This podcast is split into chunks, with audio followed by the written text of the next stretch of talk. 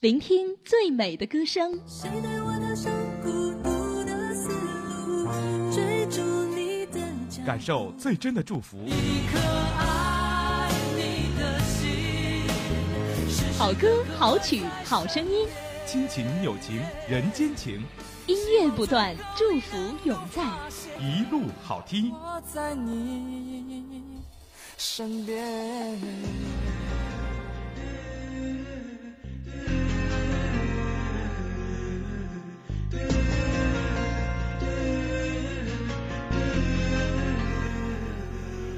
这里是一路好听，主持人彦斌与您共度。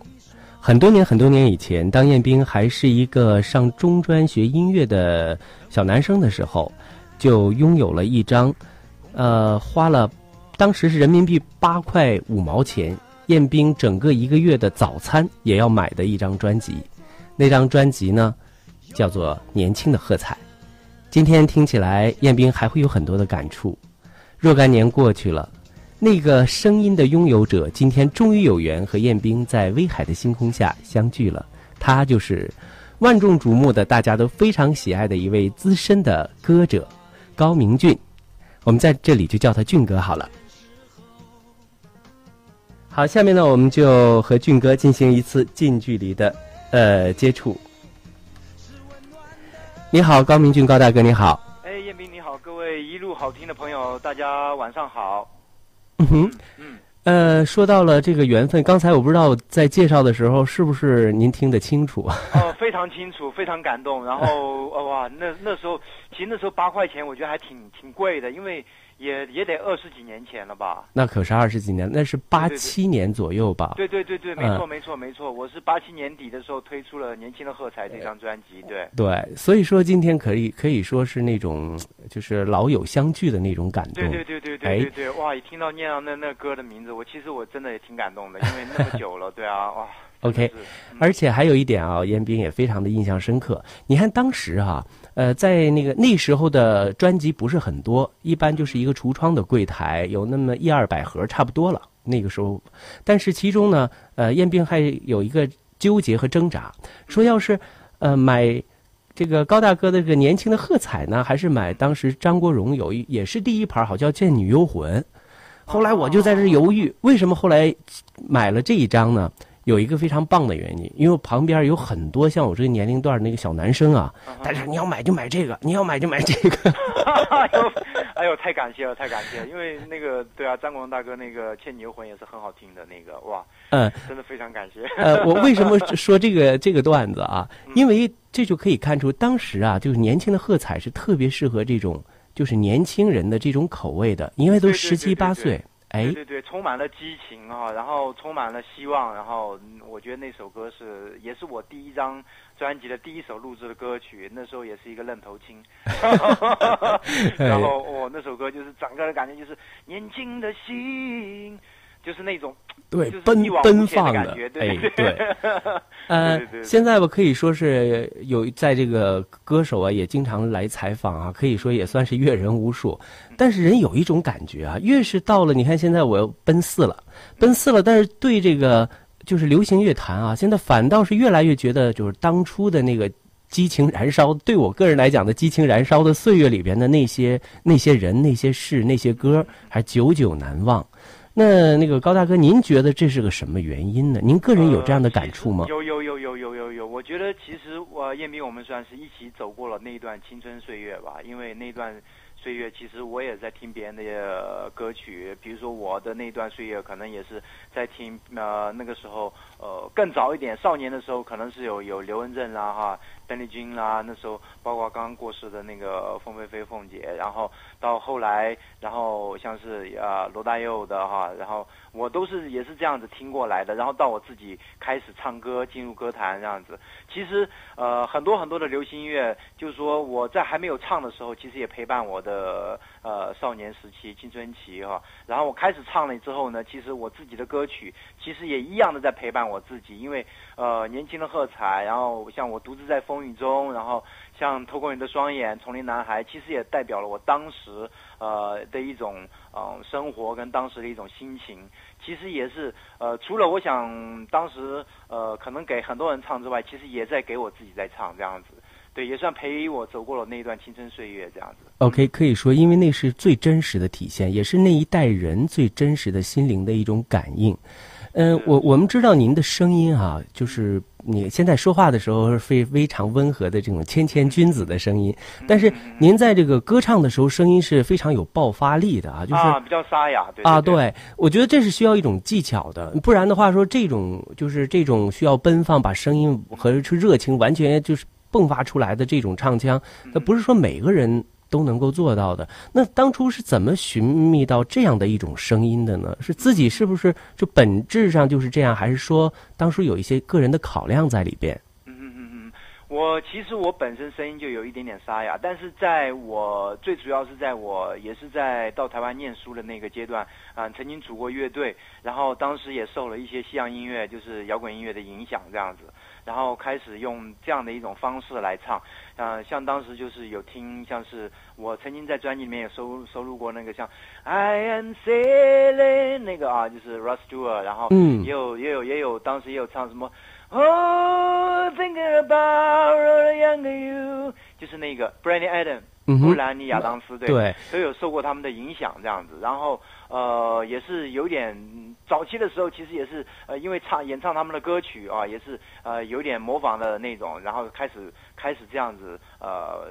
自己渐渐渐渐的在找出自己的一个演唱的方式这样子。OK，可不可以这样理解？就是说，再大的腕儿，就是再有实力的歌者，可能都要经过这个一个模仿、磨合的这样的一个岁月，然后再给自己这个定位。应该很多人，就是说可能不是全部，但很多人应该会有这样的一个过程，就是说，呃，因为呃，在我们的少年时代，我们喜欢听流行音乐，比如说，呃，在听流行音乐的时候，我们那时候还找不到自己的一种，就是说，呃，自己的一个个性跟一些那种自己的一种，就还在学习的一个状态下面，我们常常就会经过呃模仿不同的人，然后到最后找到一个自己。呃，觉得最适合自己的，或者最能够表达自己的呃一种声音这样子，或者是一种嗯情绪跟一种律动这样子，对。OK，嗯，我想这样说啊，呃，这个对于明俊大哥，如果要是说从这个艺人的角度来讲哈、呃，我觉得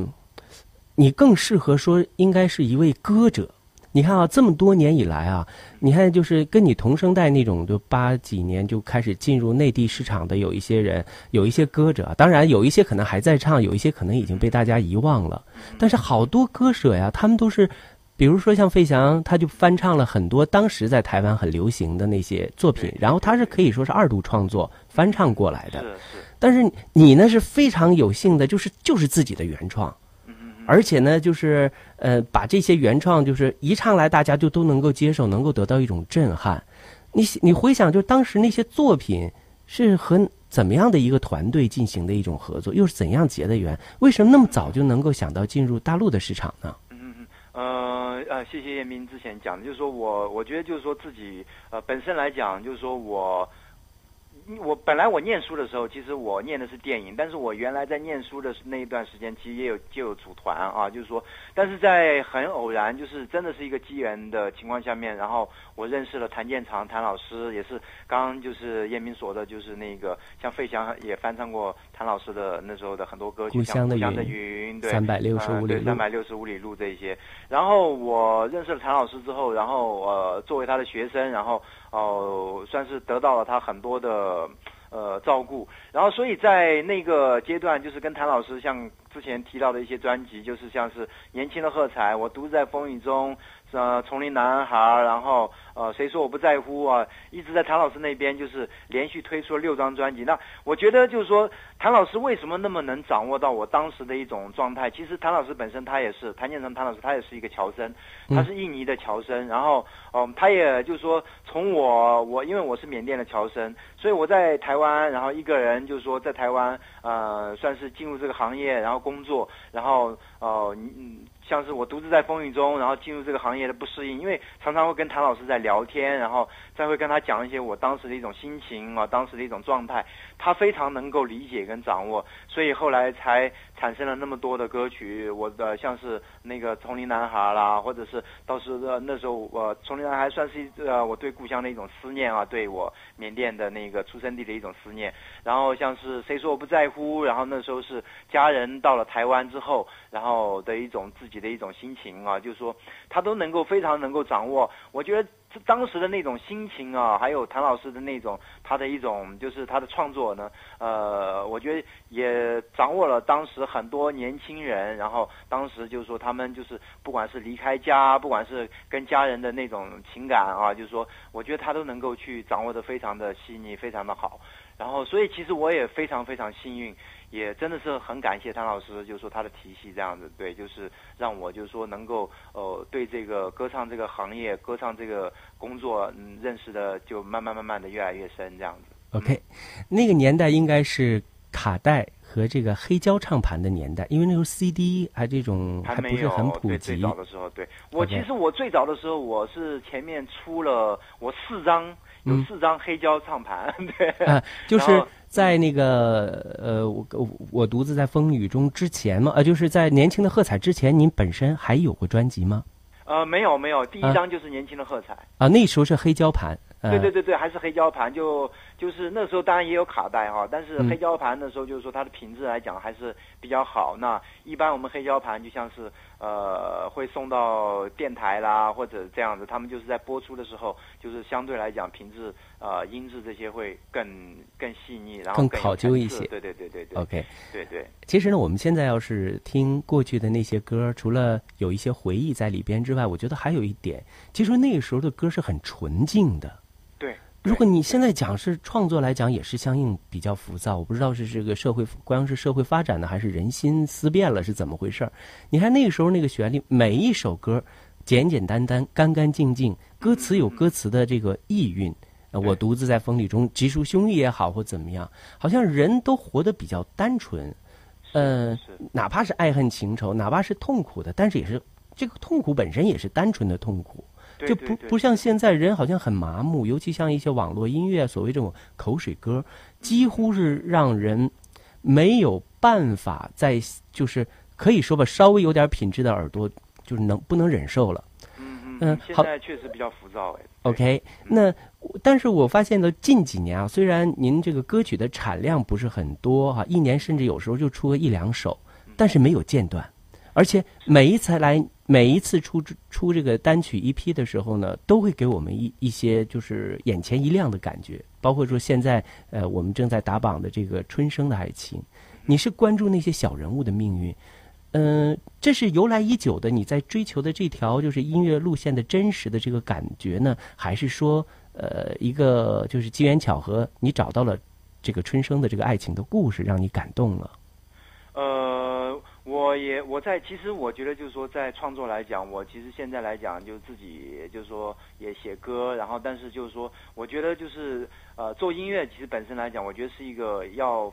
非常要非常诚恳的一个一个要要要有这个态度在里面，就是说那呃我自己本身就是说在呃。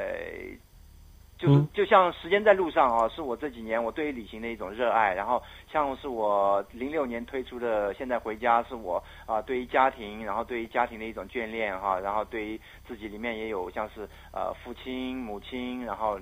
啊像是有给我太太的在路上。像父亲呢，我自己现在身为一个父亲，然后那种父亲的责任，还有。少年的时候，自己父亲过世了，然后对呃当时那种父亲的一种怀念啊，就是说都是现在来讲，我作品不多，但是都是我呃现在的一种真实的写照，是一种我的心情啊，很多都是我的心情。然后那《春生的爱情》这首歌呢，是确实是我这个机缘巧合碰到了这样的一个年轻人，他给我叙述了他的这一段啊，就说爱情故事，算是。比较悲。挺悲情的一段爱情故事，然后其实我也呃当时其实也听了也挺，嗯就说也挺感动的，也很冲击这样子，所以有了这一首歌，产生了这首歌，就是也是一种特别特别真实的一种心情。所以这首歌呢，《真正的爱情》它是一首呃算是蛮叙事性的一首歌，非常写实的一首歌。然后歌词呢，整个来讲就是呃他在叙述呃这段感情的呃算是一个起承啊，然后转，然后这样子，然后起承转合吧，到最后可能是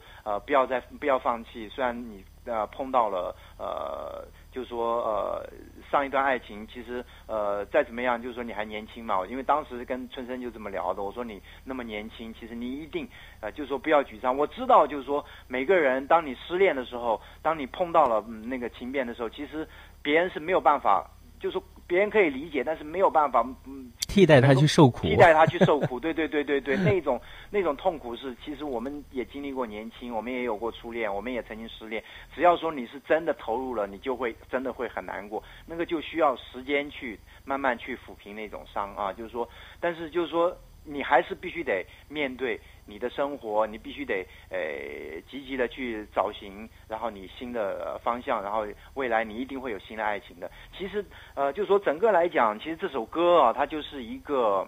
呃，一个故事，然后这是一个我呃在路上碰到的一个真实的故事，然后也是我一个非常用一个非常真诚的态度，然后去创作这首歌，所以整个来讲，他的算是整个的呃这个故事从开始啊，比如说离去那天你说会等我，等我回来共度生活，等到那天我回来。不再走，用半生共相守。故乡的事常常回忆心头，伤心头。故乡的你最让我牵挂呀。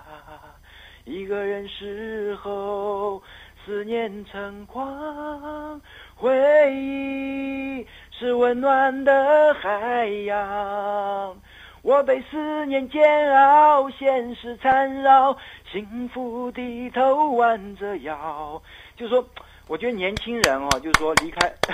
谢 谢谢谢。我太感谢了。我为什么我就愣憋着，我不想说话。我我就是想让这个 你你能够自发的把这个音乐用这种最真实的感觉诠释，太棒了。谢谢谢谢谢谢高大哥啊，这这么配合我的节目，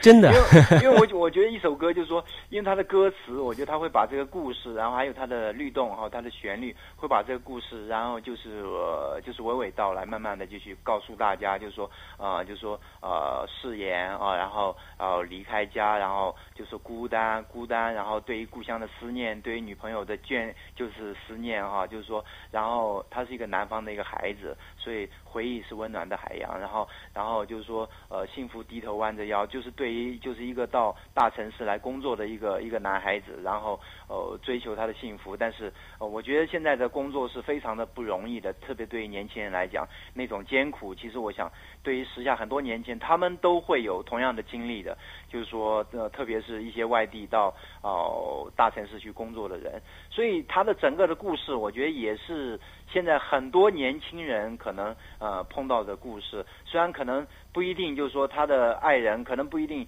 就是他爱人可能在身边，也可能离开了故乡，但是就是说他的生活的艰苦，然后对于那种奋斗，对于那种嗯未来那种美好的向往，然后对于爱情的那种就是说向往啊，就是说呃呃和你相伴老，他后面有一些哈、就是歌词上面就是说，嗯。我觉得是应该是很多用心付出感感情、用心去追求爱情的人，他们的一种写照，这样子。对，我觉得您现在成了很多，就是咱不能说生活在社会底层吧，就是很多普通这平民视角来关注这些呃生生活在就是底层的这些人们。我觉得这个角度是非常好的。为什么说现在很多的口水歌、烂情歌让人不感动？因为没有生活。他都唱的很虚无缥缈的那种爱，然后啊，好像懂这个道理那个道理，或者跟你说一大堆，结果之后呢，觉得啊，当时可能听，也许旋律让他感动了一下，听完就忘了。现在就是这个，为什么说歌曲这个更迭的特别快？有时候我作为 DJ 这么多年，二十快二十年了，也很无奈。我说为什么好歌就是千呼万唤不出来呢？后来仔细一归结，其就是没有生活，歌曲是空洞的，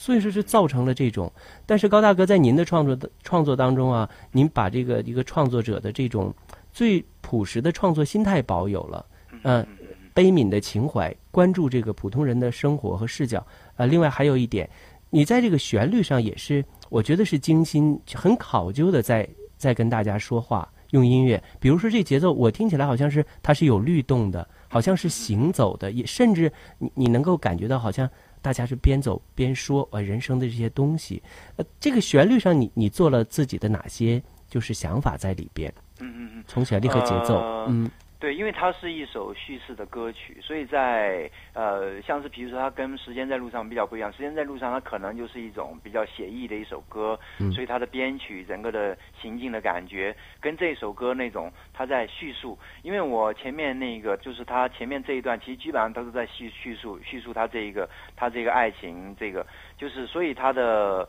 嗯整个旋律前面的安排上来讲，它就是一个。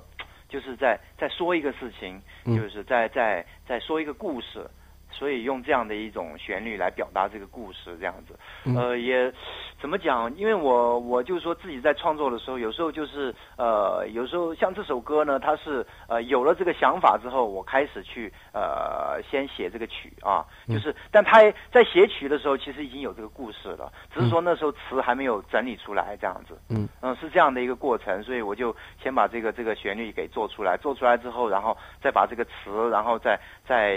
用这样的口吻再把这个词给填进去，这样子，其实是还算是就前后其实呃不长，但是经过了很多的修改，这样子就是特别是在词的部分，因为它先有了一个旋律，那这个旋律呢，它的字的那种嗯，它就说它是呃可能不是说那么规整的，就是说它它就说呃嗯它比如说电话那头你说。别找我，别再打搅，各自生活。你要嫁给别人了，抛下我，难过，我心痛如刀割。他是，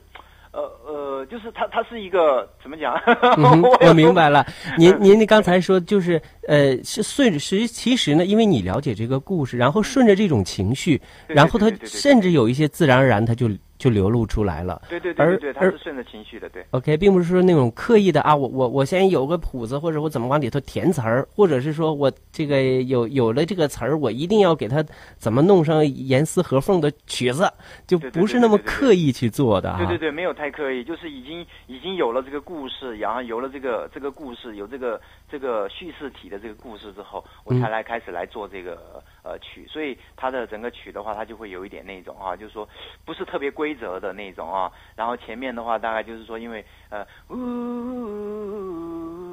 它就是有一种。其实这个呢，就是好像在哭泣。啊，对对对对对，好像在哭泣，有一种远远行的一种感觉，对对对，是嗯对对对，嗯反正听到这首歌，我觉得可以得到一种心灵的那种慰藉，因为你看，尤其像我们的广播呀，接触的听友哈，有好多都是呃外出务工人员。威海虽然不是一个大城市，但是就是来威海生活的这些外地的嗯青年人也很多，他们甚至就就是有时候在跟这个主持人交流的时候，就感觉到他们的这种落落寞呀，或者是一些伤心，因为有些事情是无以为别人道的。你说这些事儿跟父母说，没人帮你。没错，朋友朋友也，你说这个朋友吧，他啊，顶多可能是有的没的说几句这个安慰的话，解决不了实际问题。对。其嗯实有时候就真的就是多呃，虽然说这样，但是有时候就倾诉，其实也是一种啊，就是说也是一种嗯。方、对，也是一种就是方式，就是让自己呃、嗯。能够，人家说倒倒垃倒垃圾倒垃圾，然后那个对对对，就是也是那种，就是说你